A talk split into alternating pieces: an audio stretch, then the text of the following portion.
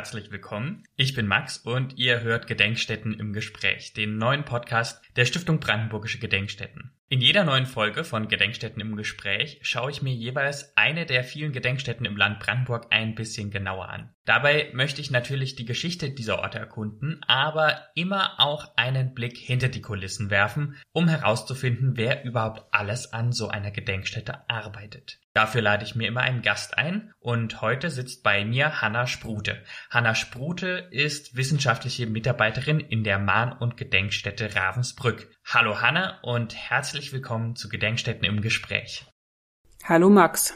Wir kennen uns, unsere HörerInnen kennen dich aber wahrscheinlich noch nicht. Stell dich doch bitte einfach einmal kurz vor.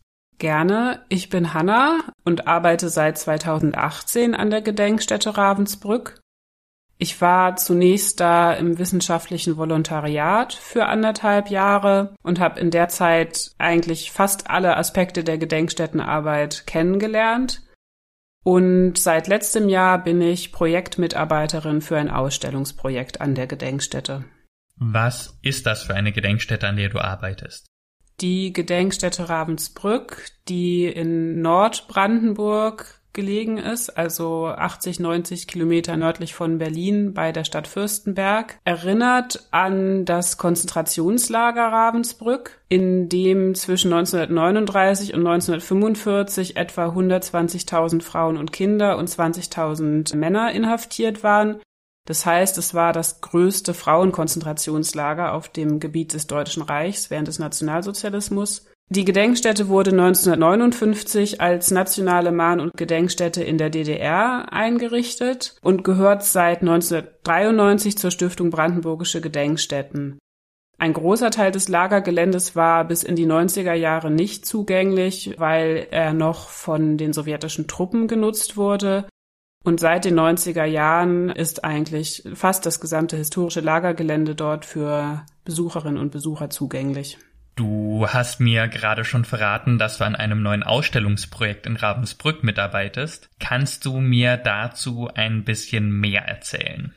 Das Ausstellungsprojekt widmet sich den Frauen, die aus Frankreich nach Ravensbrück deportiert wurden. Es ist ja so, dass aus den besetzten Ländern in Europa dann eben auch Menschen, die Widerstand gegen die deutsche Besatzung geleistet haben, deportiert wurden, so eben auch aus Frankreich, vor allem zwischen 1943 und 1944.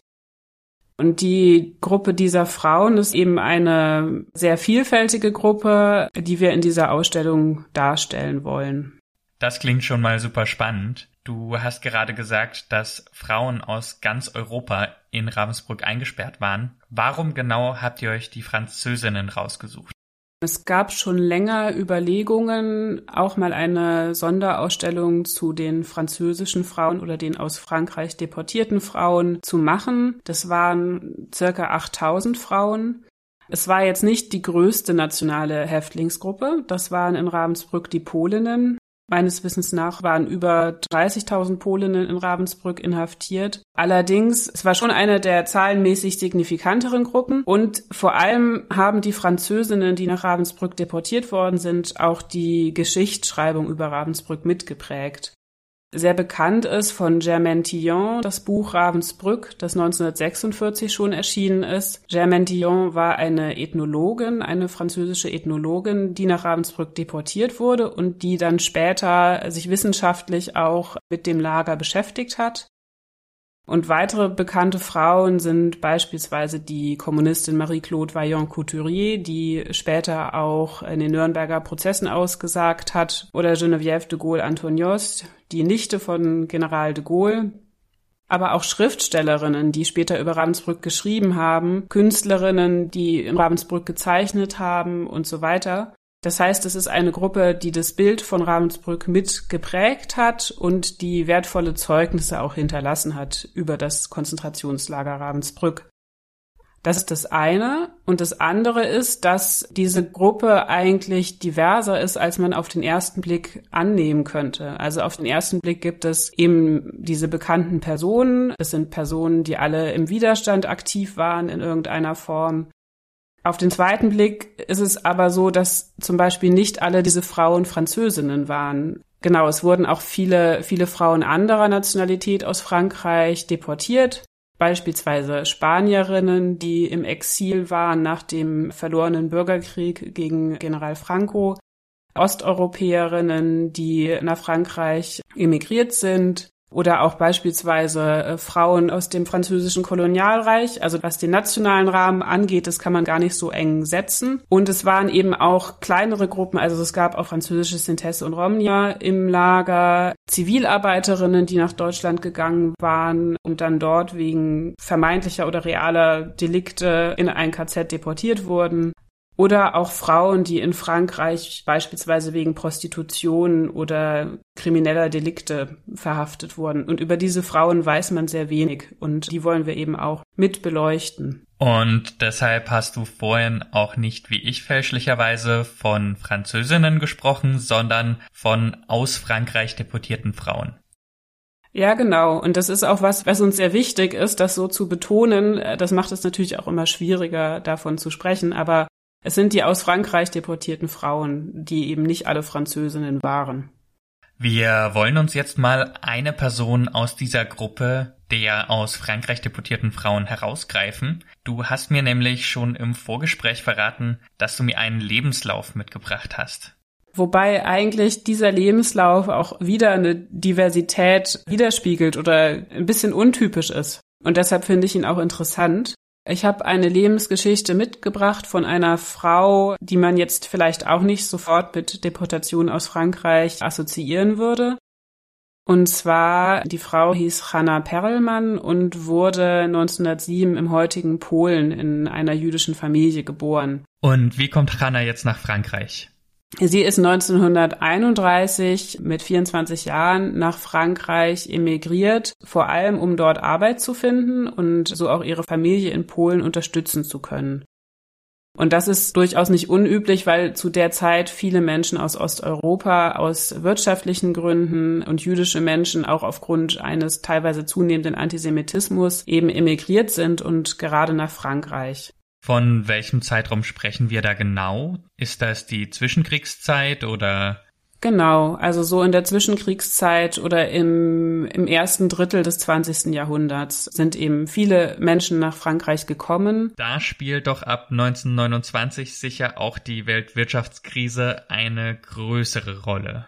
Genau, die wirtschaftlichen Umstände in, in vielen europäischen Ländern sind nicht besonders gut. Außer aus Osteuropa sind auch viele ArbeiterInnen aus Italien beispielsweise nach Frankreich gekommen, weil dort die wirtschaftlichen Bedingungen eben etwas besser waren. Chana, also die Person, von der ich erzähle, die hat dann in Paris eine Tätigkeit als Textilarbeiterin aufgenommen und stand dort auch im Kontakt mit anderen Migrantinnen aus Osteuropa die sich zu der Zeit auch gewerkschaftlich organisiert haben, und zwar in einer Organisation, die zur kommunistischen Partei Frankreichs gehörte und in der es dann Sektionen gab für Arbeiterinnen aus den verschiedenen Ländern, wobei die aus Osteuropa so ein bisschen als die jiddischsprachige Fraktion zusammengefasst worden waren, weil das eben vor allem, nicht nur, aber vor allem jüdische Menschen waren.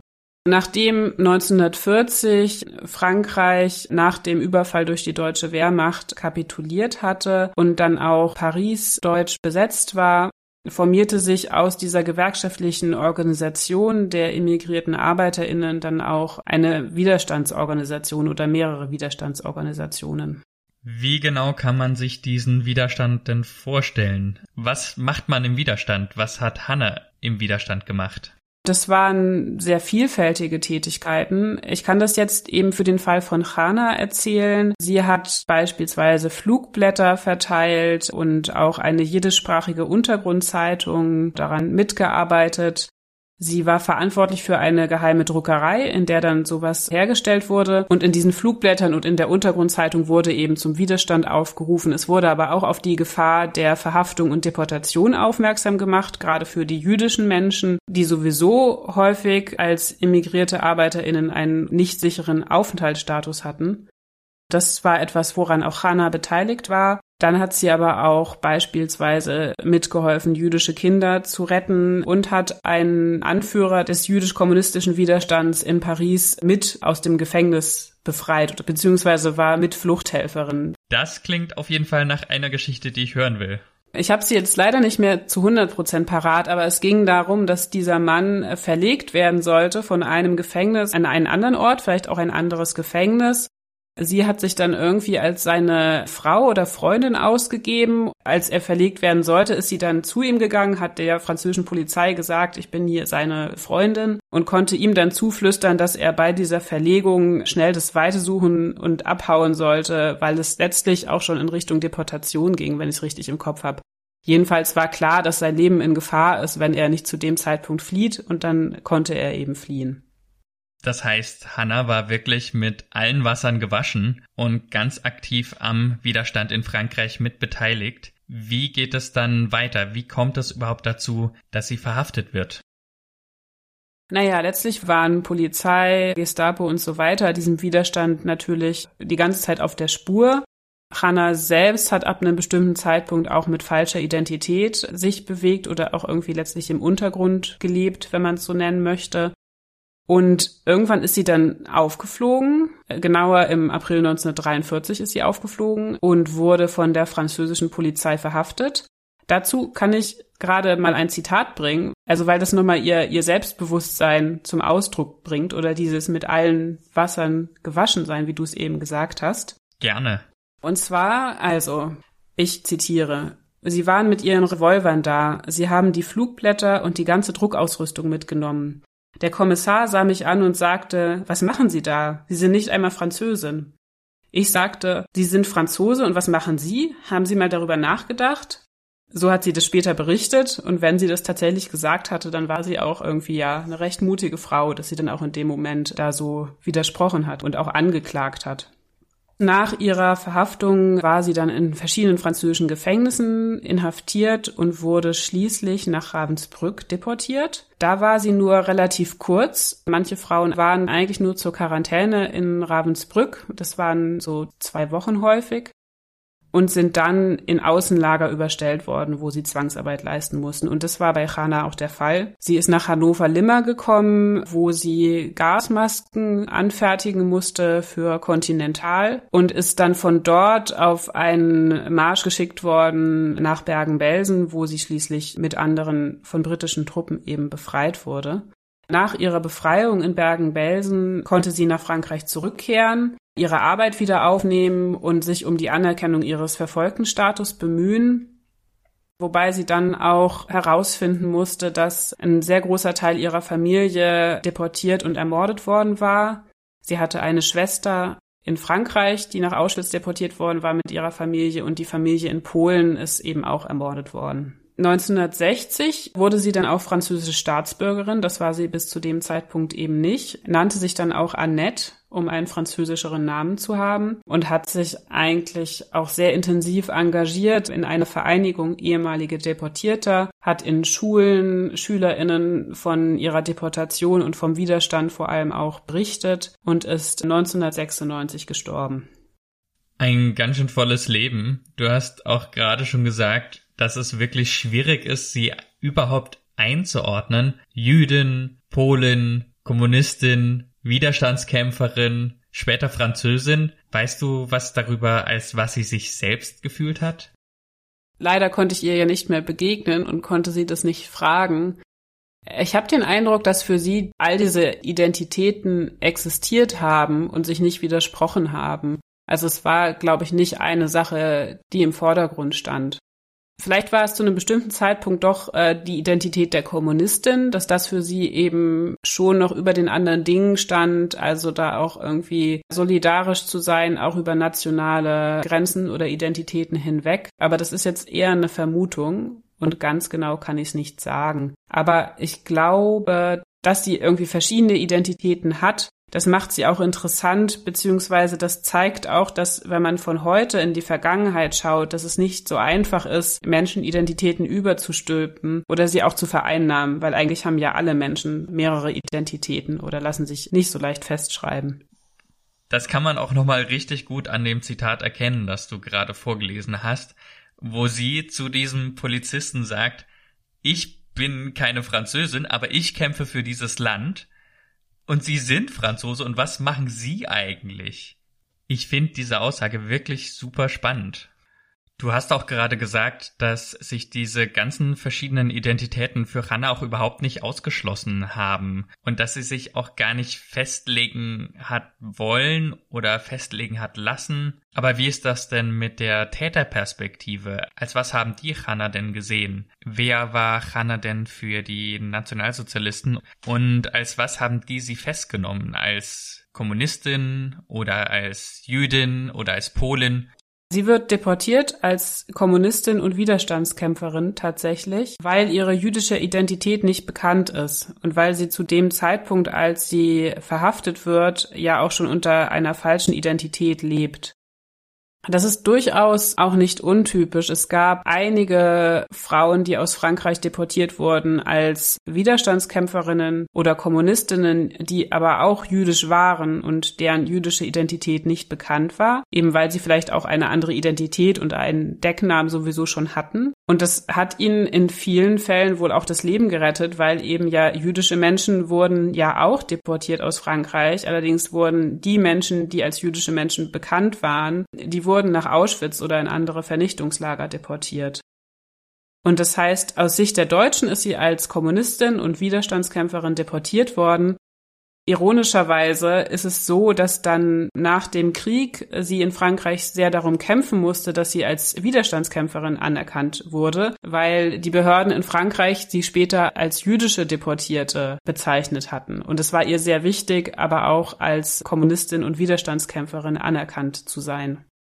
Ich finde diese Widersprüchlichkeit gerade total absurd weil sowohl die Deutschen als auch die Franzosen versuchen ja, Hanna auf eine Identität festzulegen, aber mit komplett anderen Konsequenzen. Für die Nationalsozialisten ist Hanna ja ausschließlich Kommunistin und in dem Fall rettet es ihr das Leben, weil ihre jüdische Identität nicht erkannt wird und dann versucht der französische Staat, sie ausgerechnet auf diese jüdische Identität festzulegen. Und in dem Fall hat es dann negative Konsequenzen für Hanna, weil sie nicht als Widerstandskämpferin anerkannt wird. Das würde ich auch so sehen. Und es ist natürlich, es zeigt auch, wie absurd es ist, behördlich Identitäten festzulegen. Zum einen und zum anderen ist es logisch, also nationalsozialistische Verfolgung funktionierte ja so. Menschen wurden, also Menschen wurden als dieses oder jenes bezeichnet und abgestempelt und wurden dann vielleicht deportiert, also auch mit so Bezeichnungen wie asozial in Anführungszeichen. Das war ja auch eine Art Label, was auf sehr viele Menschen übertragen wurde und mithilfe dessen sie dann eingesperrt und ermordet werden konnten. Ja, aber du hast recht, das hier zeigt, wie absurd es ist und wie man das eigentlich auch aufbrechen kann und dass es von außen vielleicht eine Bezeichnung gibt oder einen Deportationsgrund, aber dass die Person dahinter dem meistens nicht entspricht. Wenn du jetzt den Lebenslauf von Hannah mit anderen Lebensläufen von diesen aus Frankreich deportierten Frauen vergleichst, würdest du dann sagen, dass es ein eher typischer oder ein eher außergewöhnlicher Lebenslauf ist? Und wie würdest du das gegebenenfalls in einer Ausstellung auch thematisieren? Hm, ich denke, der Lebenslauf von Hannah Bayon, hieß sie übrigens später mit Nachnamen, ist durchaus typisch in der Hinsicht, dass er sich nicht so gut einordnen lässt. Also er zeigt eben einen Teil dieser Diversität, die uns wichtig ist zu zeigen, dass auch nicht nur Frauen mit französischer Nationalität aus Frankreich deportiert wurden. Und da das ja auch eine größere Gruppe ist, ist er jetzt nicht untypisch dieser Lebenslauf, aber es sind jetzt nicht die Lebensläufe, die bislang am bekanntesten sind. Und auch in Frankreich wurde dieser jüdische oder jüdisch-kommunistische Widerstand wurde eigentlich erst ab den 70er, 80er Jahren thematisiert. Das heißt, er ist ein bisschen beides. Also er ist exemplarisch und außergewöhnlich, würde ich sagen. Okay, exemplarisch und außergewöhnlich. Was bedeutet das dann? Beziehungsweise was bedeutet das dann auch für deine Arbeit? Also, dass klare nationale Kategorien zum Beispiel nicht so viel Sinn machen. Und ich finde auch einfach, dass sie auch eine sehr taffe und beeindruckende Frau irgendwie war. Auch was sie erzählt hat später, wie sie sich durchschlägt im Gefängnis, wie sie dann ein bisschen Deutsch lernt, wie sie sich dann irgendwie im Gefängnis Kleidung organisiert, auf geheimen Wegen und mit anderen Gefangenen kommuniziert und dabei immer mit einem gewissen Mut anscheinend das gemacht hat in Situationen, die man sich eigentlich gar nicht vorstellen kann und mag, äh, sehr mutig zu sein das finde ich auch beeindruckend. Ja, das prägt mich dann irgendwie auch. Ich kann dich wirklich sehr, sehr gut verstehen. Und ich finde das auch wirklich, wirklich wichtig, sich das immer wieder bewusst zu machen, dass man auch als Historikerin oder als Forscherin niemals zu 100 Prozent eine rein wissenschaftliche Perspektive einnimmt, sondern dass einen solche menschlichen Schicksale auch einfach berühren. Und ich finde, das dürfen sie auch und man soll sich davon auch berühren lassen. Vielleicht fände ich gerade an dieser Stelle deshalb auch nochmal die Frage interessant, wie du überhaupt zu dieser Geschichte gekommen bist. Ich habe den Kontakt zu der Nichte von Chana bekommen, die auch in Frankreich lebt, über eine Wissenschaftlerin der Gedenkstätte Neuen Gamme, die auch zu Deportationen aus Frankreich geforscht hat. Und mit dieser Nichte stehe ich jetzt gerade im Mail-Kontakt, der sehr nett und herzlich ist und sie schickt mir verschiedene Dokumente und ich hoffe, dass ich sie dann wenigstens auch noch mal kennenlernen kann dieses Jahr. Wie wichtig sind denn für deine Arbeit solche Kontakte zu Angehörigen? Angehörige von Deportierten sind schon sehr wichtig für unsere Arbeit. Ich glaube, generell sind Gedenkstätten ja auch so Orte, die auch unter anderem für Angehörige da sind und auch Begegnungsorte sind und auch Forschungsorte für Familien von Deportierten. Und konkret bei unserer Arbeit jetzt für diese Ausstellung zu den aus Frankreich deportierten Frauen ist es auch wichtig, weil wir natürlich bestimmte Kenntnisse oder auch bestimmte Objekte so erhalten können und uns auch ein genaueres Bild machen können von den Frauen, vielleicht auch ein persönlicheres Bild, als wenn man jetzt nur Archivdokumente hat. Insofern ist es schon wichtig. Und wir wollen uns vielleicht auch in der Ausstellung noch ein bisschen damit beschäftigen, was macht eigentlich diese Deportation dann mit einer Familie und auch mit Nachkommen? Wie prägt es auch eine zweite und dritte Generation? Und wie sind die Kinder und Enkelinnen von der Geschichte ihrer Mütter und Großmütter auch beeinflusst? Und wie geht ihr dabei eure Arbeit gerade vor? Also wo sucht ihr? Wie kommt ihr an Quellen, an Angehörige, an Dokumente?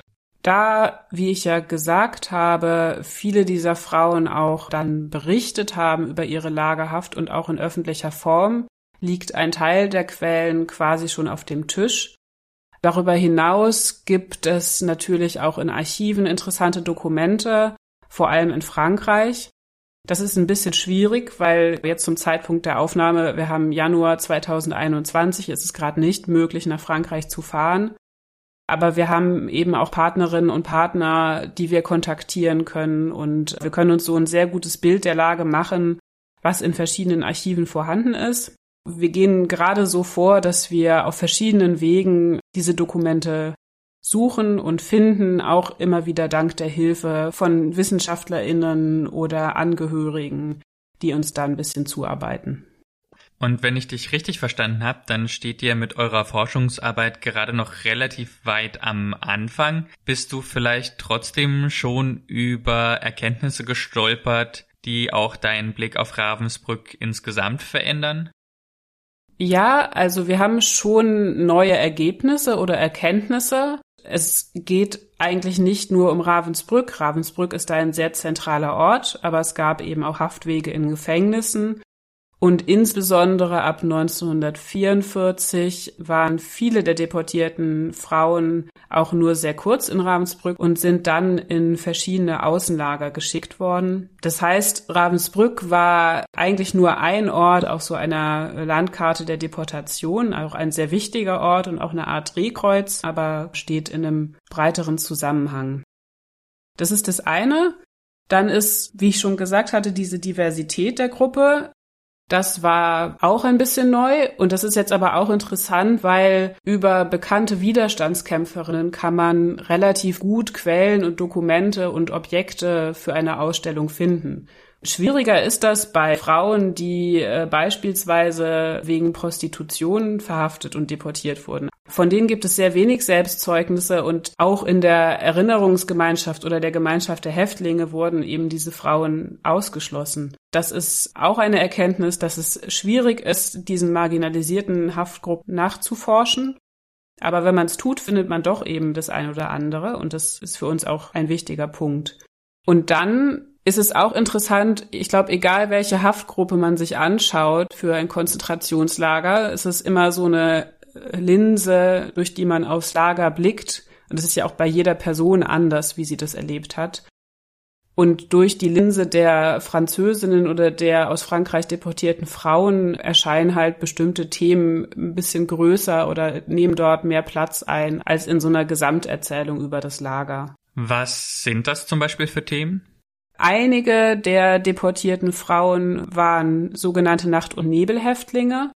Das sind Gefangene, die aus westeuropäischen Ländern deportiert wurden und es geht auf einen Erlass des Oberkommandos der Wehrmacht zurück, dass diese Gefangenen deportiert werden sollten, ohne dass ihre Familien oder Angehörigen wussten, wohin, um da auch irgendwie Verunsicherung zu schaffen.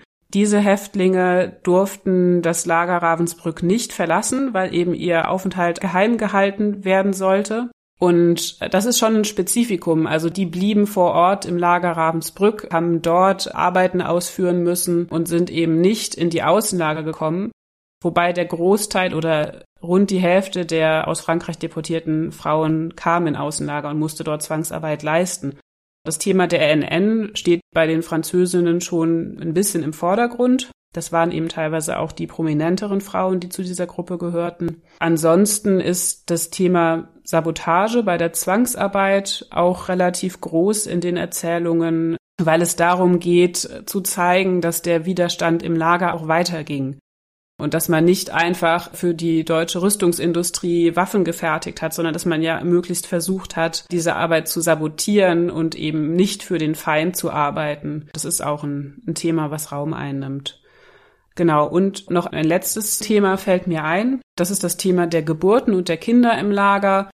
Das ist jetzt auch nicht sehr spezifisch für die französische Haftgruppe, aber es gibt drei Kinder, die in Ravensbrück geboren wurden von Französinnen, die überlebt haben. Und es gab eine Französin, Marie-José Chambard de Louvre, die im Krankenrevier des Lagers gearbeitet hat, wo eben die Kinder geboren wurden und wo die Neugeborenen waren. Und sie hat davon später viel berichtet und dadurch taucht das Thema der Kinder relativ häufig auf. Auch wenn du jetzt schon mehrfach gesagt hast, dass diese Gruppe der aus Frankreich deportierten Frauen unglaublich divers und vielfältig ist, bist du da vielleicht trotzdem auf irgendeine Gemeinsamkeit gestoßen, die diese Frauen verbindet? Also außer, dass sie aus Frankreich deportiert wurden? Hm, ich denke, es gibt schon Gemeinsamkeiten.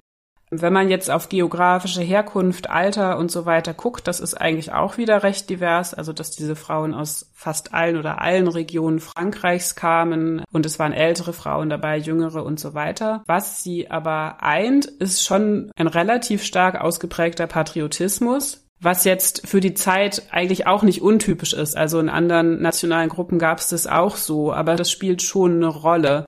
Und es war schon wichtig, dass am 14. Juli, dem französischen Nationalfeiertag, auch im Konzentrationslager dieser Tag gefeiert wurde. Und die Häftlinge haben sich heimlich aus irgendwelchen Dingen, die sie bei der Zwangsarbeit haben mitnehmen können oder so, haben sie sich halt in den Farben der Tricolore, der französischen Nationalflagge, ein bisschen Schmuck oder irgendwas gebastelt oder kleine Gegenstände und haben dann das gefeiert und haben die Marseillaise gesungen. Das ist schon was, was viele der Deportierten eint. Und wenn man es jetzt mit anderen nationalen Haftgruppen vergleicht, ich glaube, es gab schon relativ viele Frauen, die auch eine ganz gute Ausbildung hatten, die auch vielleicht durchaus eher mal studiert waren oder so.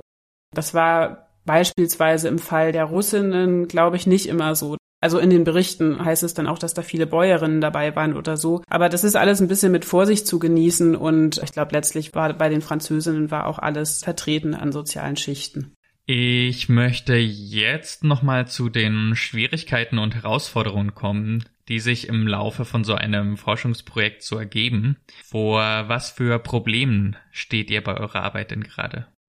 Eine generelle Herausforderung bei der Darstellung dieser Geschichte von Deportation, Haft, Überleben ist auch in der Darstellung nach außen die Balance zu finden zwischen einem Berührtsein und dann aber auch so einer historischen Akkuratesse und auch so einer Objektivität. Genau, ich finde, das ist einfach eine generelle, eine generelle Herausforderung. Und aktuell ist es so, dass wir die Schwierigkeit haben, wie wir das hinbekommen, eine Gruppe, die eben so divers ist, auf relativ wenig Raum am Ende darzustellen. Wir wollen ja letztlich in dieser Ausstellung auch sehr vielfältige Objekte oder Dokumente zeigen. Also Fotografien, Haftdokumente, Audios und Videos, wo die Frauen auch zu Wort kommen, heimlich im Lager angefertigte Gegenstände oder Zeichnungen, möglichst auch dreidimensionale Objekte. Das ist bei einer Wanderausstellung immer ein bisschen schwieriger, diese Geschichten in etwas zu verpacken, was gut transportabel ist und aber auch ansprechend und schön. Das ist, glaube ich, die Hauptherausforderung für diese Ausstellung.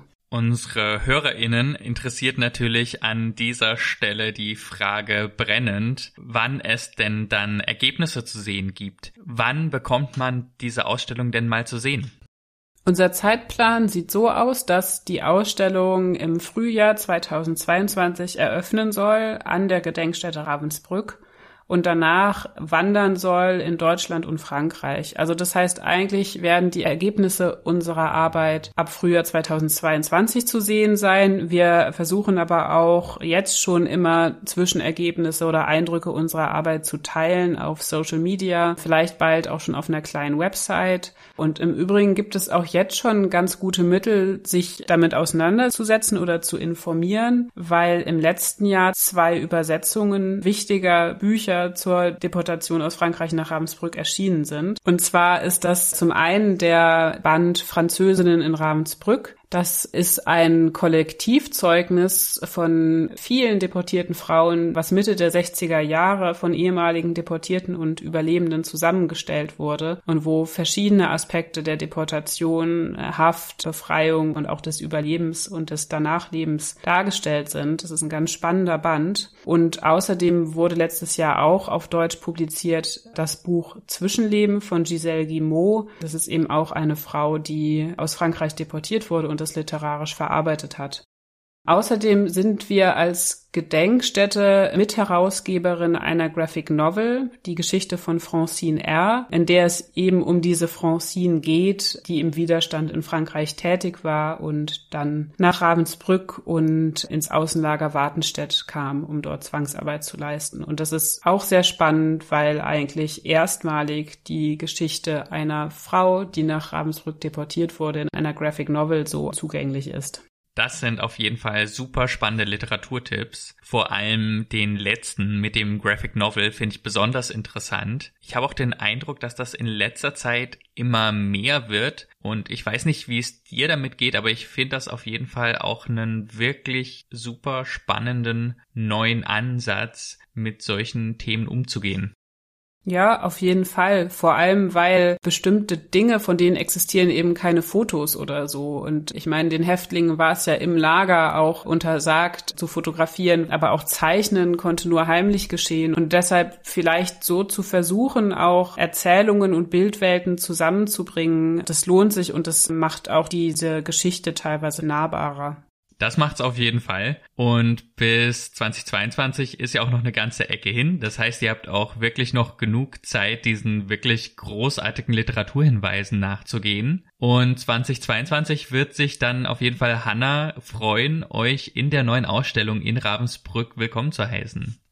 Ja, auf jeden Fall und gerne auch schon früher.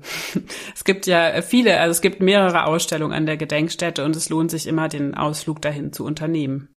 An dieser Stelle sind wir dann auch, glaube ich, langsam am Ende angelangt. Ich habe aber noch eine Frage an dich. Gibt es eine Person, von der du dir wünschst, dass ich eine Podcast-Folge mit ihr aufnehme? Wenn ich an Ravensbrück denke, wären das vielleicht die Kolleginnen aus der Sammlung, weil einfach in den Sammlungen ja auch sehr viele Geschichten versteckt sind und diese Kolleginnen teilweise schon sehr lange an der Gedenkstätte arbeiten, seit den 80er Jahren und da auch ganz viel mitbekommen haben und auch noch viele Überlebende persönlich kennenlernen konnten. Und zum anderen wäre das auch der Kollege Rüdiger Hahn, der in der Mediathek in Ravensbrück arbeitet. Also auch ein Teil der Sammlung, der gerade eine immer größere Rolle spielt, weil Überlebende eben immer weniger persönlich zu uns sprechen können. Und in der Mediathek sind eben Interviews mit Überlebenden vor allem auch, werden dort aufbewahrt. Super, vielen Dank für diese tollen Hinweise. Die Sammlungen hatte ich auf jeden Fall auch schon auf meinem Zettel. Und wer weiß, vielleicht wird es in nicht allzu ferner Zukunft dann eine Folge über die Sammlungen geben. Und dann eben vielleicht nicht mit einer Lebensgeschichte, sondern mal mit einer Geschichte über ein besonderes Objekt. Bis dahin möchte ich mich auf jeden Fall schon mal ganz, ganz herzlich bei dir bedanken, Hanna, dafür, dass du da warst, dass du uns von deinem Ausstellungsprojekt erzählt hast und dafür, dass du uns so eine tolle Geschichte mitgebracht hast. Vielen lieben Dank. Ja, vielen Dank dir, dass ich zu Gast sein durfte. Und ich bedanke mich natürlich bei unseren ZuhörerInnen. Schön, dass ihr dabei wart. Abonniert den Podcast, folgt den Gedenkstätten auf den sozialen Medien. Ich freue mich natürlich auch über Feedback und darauf, dass ihr auch das nächste Mal wieder dabei seid. Bis dahin bleibt mir nur Tschüss zu sagen. Bis zum nächsten Mal. Tschüss. Tschüss.